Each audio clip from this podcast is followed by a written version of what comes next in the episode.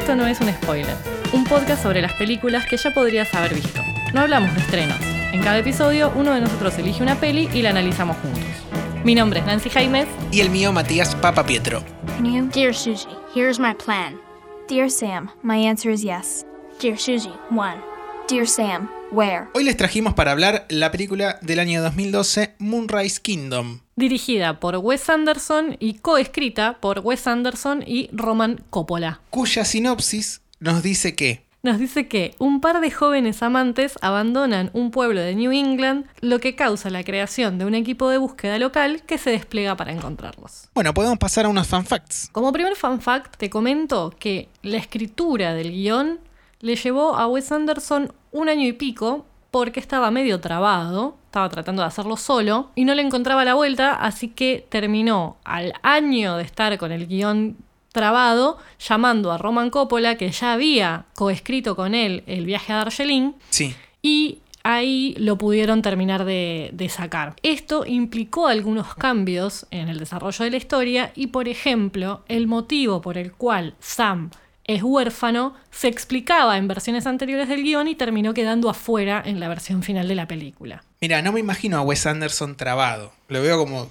por todas sus películas, así como prolijito, todo bien cuidado. Sí, yo creo que por ahí tiene que ver con que tiene una visión muy clara, ¿no? De, de, las cosas y de cómo las quiere mostrar, pero tal vez le cuesta encontrar la manera en que las quiere contar. Y ahí es donde necesitó la, la ayuda de este socio. Claro. Con el que claramente le fue bien porque siguió trabajando y también coescribió Isle of Dogs y la última de él que se está por estrenar, que tendría que salir a fines de este año, que se llama The Friend Dispatch. ¿Ya está filmada? Porque la situación cuarentena. Sí, sí, sí, sí, sí. Pero atrasaron el estreno por toda esta cuestión y supuestamente sale en octubre. Esta es la primera película de Wes Anderson sin la actuación de Owen Wilson. Tenés razón, no sabía que era la primera, pero no está Owen. No está Owen, exacto. Su... Esta es la primera vez que su roommate de la universidad no aparece en una de sus películas. No sé, ¿se habrán peleado? ¿Quién sabe? Los libros que lee Susie, ninguno es real. Ah, eso me preguntaba mientras las miraba. Bueno, Sí. no, no existe ninguno de esos libros, pero Wes Anderson le asignó la tarea de diseñar las portadas a distintos eh, diseñadores, distintos artistas, Sí. y escribió trozos de todos esos libros para que pueda ella justamente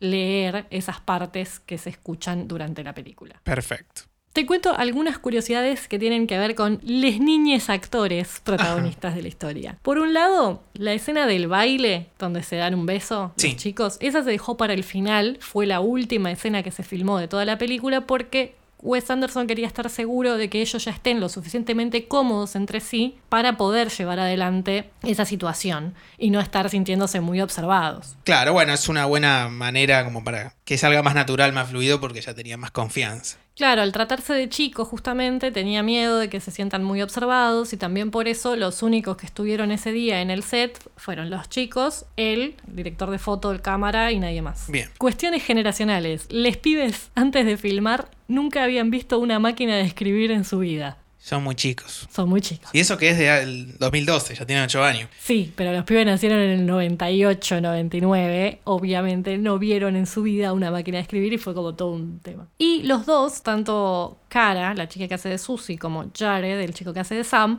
se quedaron con unos souvenirs, digamos, de la película. Jared se quedó con la mochila de su personaje y Cara se quedó con el gatite. Ah, se afanó el gato. No, no, se lo dieron al gato, lo cual me preocupa mucho, porque ¿de quién era el gato como para que ella se lo pueda quedar cuando termine el rodaje?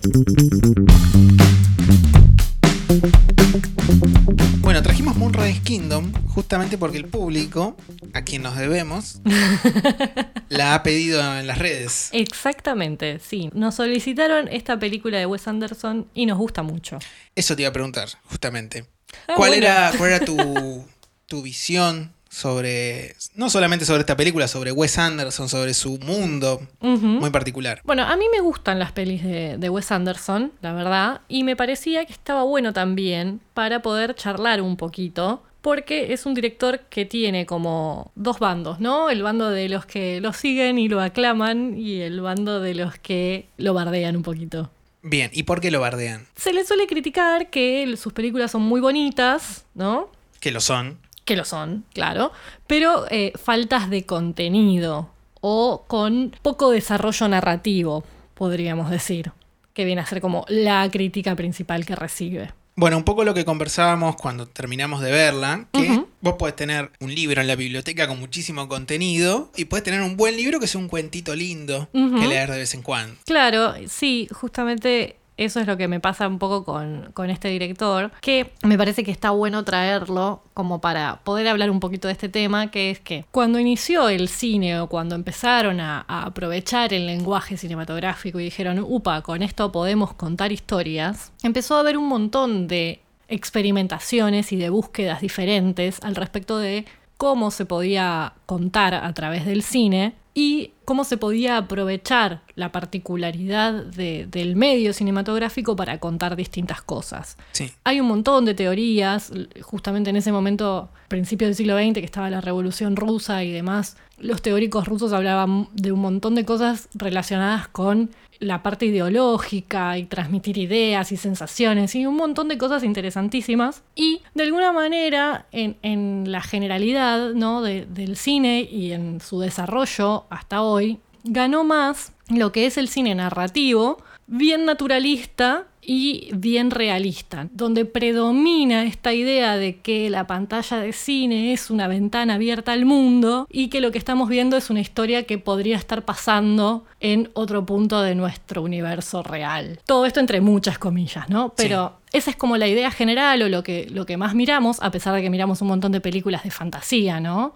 Y me parece que lo que, lo que pasa un poco con Wes es que está en un, en un borde. No hace películas de superhéroes en donde aceptamos ese... Claro, donde la fantasía está permitida. Claro, donde la fantasía está permitida, pero juega en un registro un poco más, eh, en un mundo medio de cuento de hadas, y su forma de contar y la- los personajes que decide retratar no son personajes totalmente realistas y en entornos totalmente naturalistas, sino que están muy atravesados por su forma de contar un cuento. Todas las películas de él me parece que tranquilamente podrían empezar con un había una vez. Claro. Y eh, que de ahí viene un poco la crítica. Y me parece que es porque no le estamos dando un lugar a otro tipo de relatos. En donde por ahí sí la forma y la composición tienen un valor mucho más alto, porque gusta de componer las imágenes de esa manera, y donde sus historias son historias simples, tal vez, que sirven para hablar igualmente de temas que lo preocupan en el, en el mundo real y en la vida real, pero a través casi de, de alegorías o de, de esto, ¿no? De, de cuentitos, de fábulas. Bueno, que son un poco también muchos de los cuentos para chicos. funcionan de esa manera, Claro, ¿no? Nos, manera. hacen, nos hacen a partir de historias pequeñas o bastante esquemáticas ponernos en contacto con situaciones o emociones que tienen que ver con el desarrollo de nuestra vida. Totalmente. Y en ese sentido, esta me parece muy linda por todos los temas que la atraviesan justamente y por la aventura que desarrolla a lo largo de la película. Sí, es una muy linda peli. A mí de él me gustan todas las que vi. Me parece que tiene esa, esa manera de filmar muy cuidada, muy, muy linda. Más allá de su composición simétrica, los colores que usa, está muy bien cuidado. Más allá de la historia, o sea, me parece que uno puede verlo como un producto lindo, sin necesidad de que tenga un argumento profundo detrás. Sí, totalmente. Son obras bellas y no cabe duda de que es un tipo súper, súper quisquilloso y puntilloso en cuanto a cómo utiliza los elementos. Los utiliza para embellecer, busca la belleza y me parece que es su estética personal y está muy bueno. Si bien después seguro vamos a hablar de los elementos compositivos en sí o de algunas cuestiones en cuanto a cómo compone la imagen, eso se nota en todas sus pelis. Yo tampoco vi todas las que hizo, pero todas las que vi me gustaron. La que más me gusta o la que mejor me parece a mí es Fantastic Mr. Fox, Sí. que es la primera que hizo en stop motion. Y esta está en un segundo puesto muy cercano igualmente. ¿Y en esta historia qué nos trae? Bueno, en esta historia, como bien dice la sinopsis, o sea, los protagonistas son dos niños de 12 años aproximadamente, ¿no? Que van a tener un plan de escape y van a abandonar su pueblo, o tratar de hacerlo, mejor dicho. Y esto transcurre en el 65. 5. 1965. Un detalle a tener en cuenta al respecto de la historia y cómo se va desarrollando y ciertos elementos que van a ir apareciendo a lo largo de toda la película. Wes Anderson le pidió a, a Jared Gilman, al chico que hace de Sam, como preparación para la filmación que viera Escape from Alcatraz, la película protagonizada por Clint Eastwood. Sí. Que se trata sobre el escape de Alcatraz, que está basada en un hecho real igualmente Sí. durante lo que es el plan que se va desarrollando o los planes que se van desarrollando en la peli se toman elementos de ahí. Detrás del póster está el agujero que él le hizo a la Sí. carpa para poder escaparse. Cuando la van a buscar a ella por segunda vez, los compañeros de él dejan un muñeco hecho con papel maché en la cama para que parezca que está Totalmente. ocupada. Entonces va teniendo ciertos elementos que salen de ahí, del escape de Alcatraz. No lo había No relacionado. habías ni hecho la pedo. relación, claro. Yendo a los temas de los que habla la película, como decíamos, de alguna manera a partir de este cuentito, es de alguna manera una película sobre el amor o sobre el enamoramiento de la preadolescencia, la búsqueda de, de independencia, ¿no? Como un poco la rebelión que se da en esa etapa de la vida, pero a través de una fantasía infantil, ¿no? O sea, es como que ellos están viviendo esta historia medio fantástica. Claro, ese enamoramiento se da porque de las dos partes hay una especie de idealización del otro, sobre todo al lado de Susie para con Sam. Más allá de eso, también los dos encuentran en el otro a alguien que sienten que los entiende y que cada uno está en una situación en donde se sienten incomprendidos. Totalmente, sí. Y por eso eh, encuentran en el otro ese par. Y los dos están de alguna manera buscando aventuras. Ella a través de sus libros, las heroínas con las que se siente identificada, y él a través de todo lo que tiene que ver con la tropa de la que forma parte, pero que siente justamente que no lo adoptan, no, no forma parte del grupo y busca como su lugar en el mundo. Es una película de dos personajes que están buscando un lugar en el mundo y que van a ir a hacerlo y a crear su, Su su reino. reino, justamente. Y lo que me gusta que pasa mucho en las pelis de Wes Anderson en general y en esta en particular, creo que al, al estar aparte focalizada en los niños y ser los adultos de alguna manera los personajes secundarios, es que les permite a un montón de actores divinos, como todos los que aparecen en esta peli, hacer personajes muy distintos y poder tener un registro de actuación diferente al que llevan adelante siempre. Y salen cosas re piolas de Claro. eso. También de alguna manera representan arquetipos. Fíjate que el personaje de Tilda Swinton, la mujer que trabaja para los servicios sociales, Sí. nunca se llama por el nombre. Ella se llama Servicios Servicios Sociales. Sí. Está llegando Servicios Sociales, ¿viste? A ese punto termina de ser más una cosa, un ente que representa algo, ¿no? Que una persona. Entonces todos representan como cierta función en algún punto. El policía, el jefe, la de servicios sociales. El de los Scouts. En ese sentido, un poco los más personalizados, me parece que son los padres de Susie, justamente. Con sus propios problemas maritales. Claro, que son de los que sabemos un poco más su intimidad, ¿no? Junto con Bruce Willis. Que también sabemos muy poquito. Que tiene una historia ahí que no se termina bien de entender con la mamá de Susie. Claro, no se termina de entender si es que se encuentran en ese banco y comparten un pucho Claro. o si pasa algo más, porque lo único que vemos es eso. Total. Conocemos un poco más la personalidad, digamos. Los cuatro personajes adultos de los que nos metemos un poquito más en su vida, es mínimo igual, son la mamá y el papá de Susie, el personaje del jefe de policía y el personaje de el que guía la patrulla scout. Sí. No mucho más. El resto sí ya pasan a hacer cosas. Más todavía que tenemos un narrador, por ejemplo, ¿no? Que parece que nunca va a formar parte de la historia, pero en un momento trae una información clave, que es que él sabe a dónde deben haber ido los chicos. Claro, sí, ese especie de duende de la isla. sí. Bueno, pero ves, ese es otro elemento que justamente marca un poco esta cuestión de cómo decide él contar las historias. A partir de este narrador que viene y de repente no tiene nada que ver con lo que está pasando, pero te trae información al respecto de la isla y te sitúa en el momento y aparte te avisa que dentro de tres días va a venir una tormenta, un huracán. Entonces ya también te va situando en, bueno, hacia dónde va a poder llegar a ir esta historia Claro, sí, como que te presenta el próximo acto. directamente la resolución que va a tener, ¿no? El clímax, el momento más peligroso de todos que va a ser cuando llegue esta inundación y ellos corran el riesgo, digamos, de hasta perder la vida. Cosa que no va a pasar, obviamente, y no esperamos que suceda en este tipo de, en, en esta película, en este Pero, puntito. bueno, pero muere un perro terrible. Eso me pareció innecesario. Desde la muerte del perro podría haber pasado cualquier cosa. Qué innecesaria la muerte del perro, por el amor de Dios. Ni hablemos que igualmente también veníamos de a un chico con un riñón perforado, así que podía llegar a pasar. Bueno, pero no me importa el chico con el riñón perforado de la misma manera que me importa el pobre perro. Está muy bien. Algo que me parece interesante o destacable también es que a pesar de esto que decimos, de que va llevando un ritmo medio de cuentito y donde las cosas, digamos, van pasando y, y un poco no nos preocupamos por la verosimilitud de los acontecimientos, Sí. sí tiene momentos que me parecen muy profundos, que son ciertos diálogos. Y que me gustó mucho que justamente sean diálogos donde tanto Susie como Sam tienen conversaciones con otros adultos y son tratados, no te digo como pares, justamente porque aparte Bruce Willis le dice, no tengo que discutir con vos Sí. porque vos tenés 12 años, pero sí donde son escuchados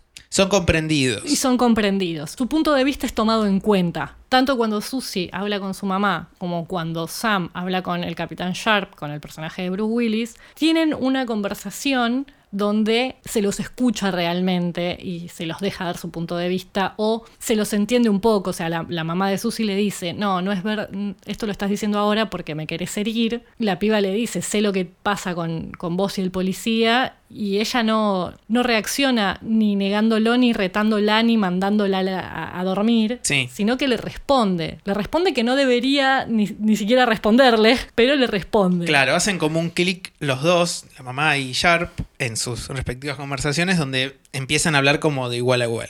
Claro, y donde realmente le dan ese espacio a ellos de poder expresarse, que es un poco lo que ellos, cada uno en su mundo, sentía que le faltaba. Y también eso me parece interesante, que es algo que tiene que ver con el, tipo de cuento, me parece, que Wes Anderson quiere llevar adelante, que si vamos al caso, justamente tiene que ver con los cuentos de Dr. Seuss o los cuentos de Roald Dahl, que son inspiraciones de Wes Anderson en muchas de sus películas, en donde por ahí son situaciones bastante difíciles las que se están retratando, pero se están retratando de una manera bella y lejana como para que también no nos cueste tanto entrarle y le podamos entrar por el lado, entre comillas, lindo a los personajes, que es cuando se ve cómo vive Sam en esa situación de su hogar adoptivo. No la pasa bien. No, es una cagada, claro, sí, sí. Es entendible que él esté buscando una salida a eso y alguien con quien se sienta más cómodo que en esa situación. Y las cosas que pasan, por eso digo, no dejan de ser cosas duras o fuertes, sino que el tratamiento que se le da es un tratamiento mucho más suave, me parece.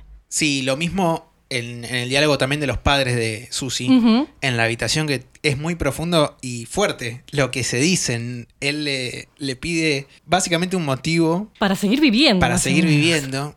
Y ella como que no lo convence demasiado tampoco, ¿viste? Como, Sí, pero incluso antes de eso, la forma en la que en la que ella le pide perdón y la forma en la que él responde está buenísimo también, que ella le dice, le pide perdón por haberlo herido y él le pregunta por qué heridas y ella le dice por las que todavía duelan. Es como es todo muy tierno Sí. ese momento. o sea, analizándolo un poco tiene un montón de profundidad. Al final Al vamos a llorar. Pero claro, está contado, está pintado de esa manera que lo envuelve en, en algo mucho más ingenuo de lo que realmente es. Por eso digo, es como visto desde la lente de, de alguna manera de un mundo de fantasía o de, de esta realidad particular que se vive, en este caso, en esta isla, que le da ese marco en donde estos personajes pueden funcionar de esa manera y pueden tener esas salidas ridículas por momentos y de repente estos diálogos mucho más profundos y funcionar igual. Todo funciona dentro de ese mundo, no hay nada que llame la atención igual como descolocado. Está todo muy equilibrado dentro de ese mundo en donde es posible esta historia, que es el mundo de Wes Anderson y nada más.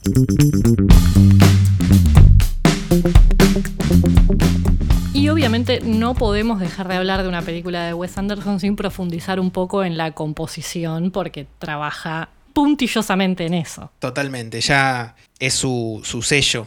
Prácticamente uno piensa en Wes Anderson y acomoda las cosas que no están simétricos adelante suyo. Ya inicialmente me encanta cómo muestra la casa de Susie. Toda, cómo nos va contando la vida con esos pequeños movimientos de cámara que hace, pequeños o grandes, porque también se va, se va desplazando de izquierda a derecha, de arriba a abajo, por toda la casa. Y, nos cuenta en unos breves minutos toda la dinámica o gran parte de la dinámica de esa casa con movimientos de cámara. Sí, en esta película en particular, realmente ahora no tengo tampoco tan presente en la cabeza el resto como para asegurar si es algo que repite mucho o no, pero sí me quedó siempre muy presente de esta peli, ahora que la volvimos a ver más, cómo está tan coreografiado lo que son los movimientos de cámara y cómo todo el tiempo, que es un poco esto que, que también ya lo presenta y lo anticipa desde el disco que el hermanito de Susie pone apenas la película empieza, al respecto de cómo las orquestas funcionan, ¿no? Sí. Bueno, está totalmente orquestada la película en cuanto a la presentación de los personajes a partir de los movimientos de la cámara. Todo está milimétricamente pensado, en, no solo en, en la presentación, que es súper claro, como vos decís, sino también en otros momentos en donde pasa esto, ¿no? Son movimientos que nos van mostrando distintas situaciones y que van teniendo pausas en distintos lugares para que ciertas cosas sucedan.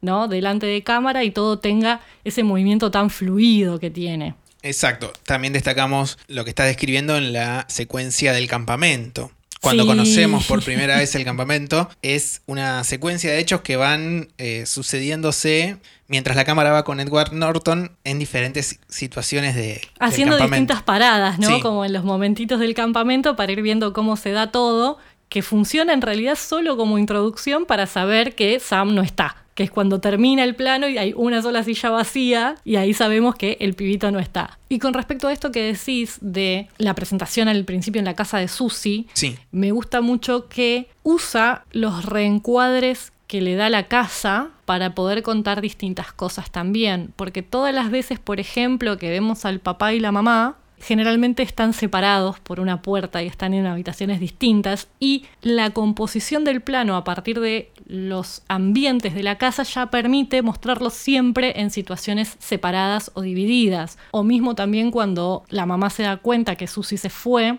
y lo llama para avisarle, están cada uno en una ventana en un piso distinto de la casa, es como siempre se marca esa separación. sí, y la manera de comunicarse también es muy en esa misma escena, que Sí. se hablan por megáfono, bien lejano. Bueno, y que gracias a eso descubren que está el Capitán Sharp en la puerta de la casa. También, sí, sí, misteriosamente. sí. Y también esta estructura circular que tiene la película en donde termina de una manera muy similar a la que empieza, ¿no? Con estos recorridos por la casa de Susie, pero con estos nuevos elementos que generan esta nueva normalidad del pueblo en donde Sam se quedó Sí, y algo que me pareció súper sutil pero importante, que es que justamente la mamá los está llamando a comer con ese megáfono, que eso, fan fact fuera de contexto, está sacado de la niñez del escritor de Roman Coppola, que contó que la mamá usaba algo parecido para llamarlos y no gritar. Cuando ella los llama a comer, se suma después del pedido de la mamá el papá diciendo no nos hagan llamarlos dos veces o algo así.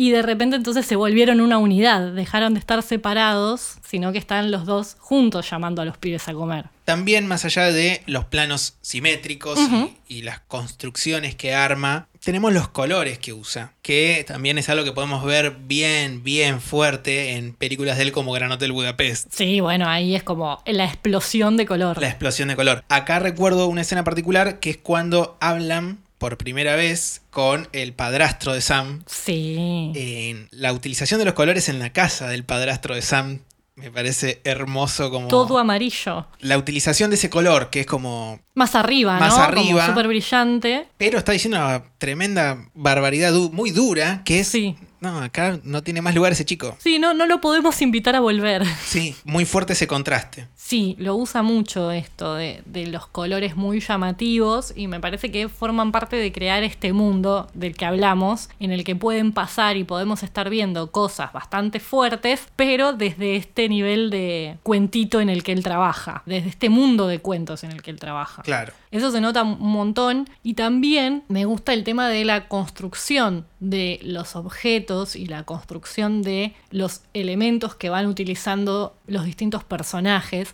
Si bien él dice que situarla en el 65 fue medio de casualidad, para mí obviamente fue para darse además el gusto de poder usar cosas de época y poder hacer una dirección de arte que tuviera que ambientar toda la acción en ese momento que ya de por sí le permite utilizar un montón de objetos bellos, pero además todo lo que tiene que ver con el campamento y con el baño, que se abre la cortinita y se ve el baldecito y después las banderitas y los pósters colgados de las carpitas, es como que todo está muy trabajado, ¿no? Todos los elementos que ponen están trabajados en cuanto a su funcionalidad, como que genera objetos que funcionan de una manera en particular, y su belleza.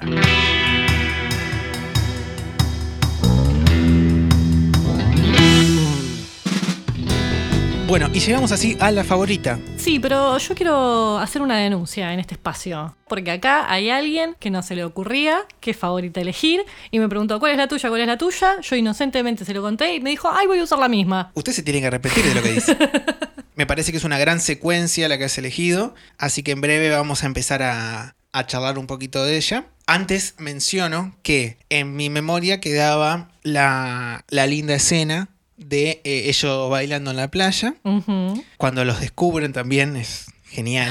sí, muy que, en esa misma secuencia cuando les levantan la carpa. Y en esta segunda vez que vi la peli, me gustó mucho la escena que venimos de mencionar de eh, presentación de la casa de Susie. Ah, sí, sí, sí, sí. Por cómo está hecha me parece una gran escena. Pero no terminaban de cuajar en lo que es una favorita, o en lo que la Real Academia Española dice que es una favorita. Entonces, contanos cuál es nuestra favorita en este episodio. Bueno, nuestra favorita en este episodio es la secuencia en la cual vamos enterándonos de la relación que forjaron durante un año Sam y Susie a partir de las cartas que encuentra la mamá y que nos van llevando entonces con la voz en off de Susie y de Sam a escuchar pedacitos de las cartas y ver esas situaciones que se contaban entre ellos y cómo forjaron el plan. Sí, no solo nos cuenta su, su plan o cómo lo armaron, sino que nos cuenta y nos muestra por primera vez qué tan fuerte es la relación también de amistad entre ellos que tanto se conocen. Hasta ese momento los habíamos visto cuando se encuentran en el llano, que es el punto justamente donde acordaron encontrarse,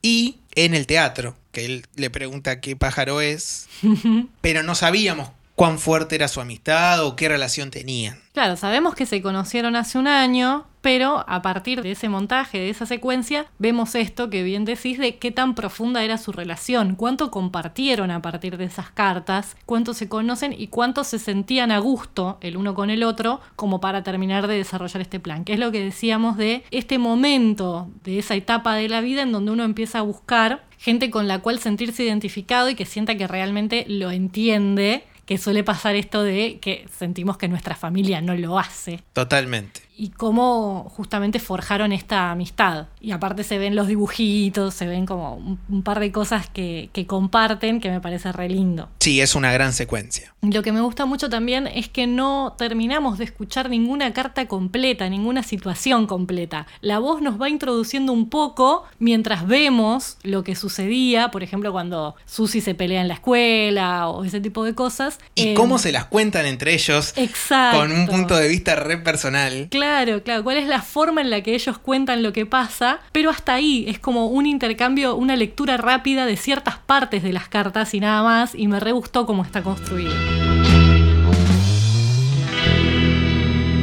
Bueno, hemos llegado al final de un nuevo episodio. Hemos llegado al final de una nueva entrega de este podcast. Perdón, pero se nos suma un gato.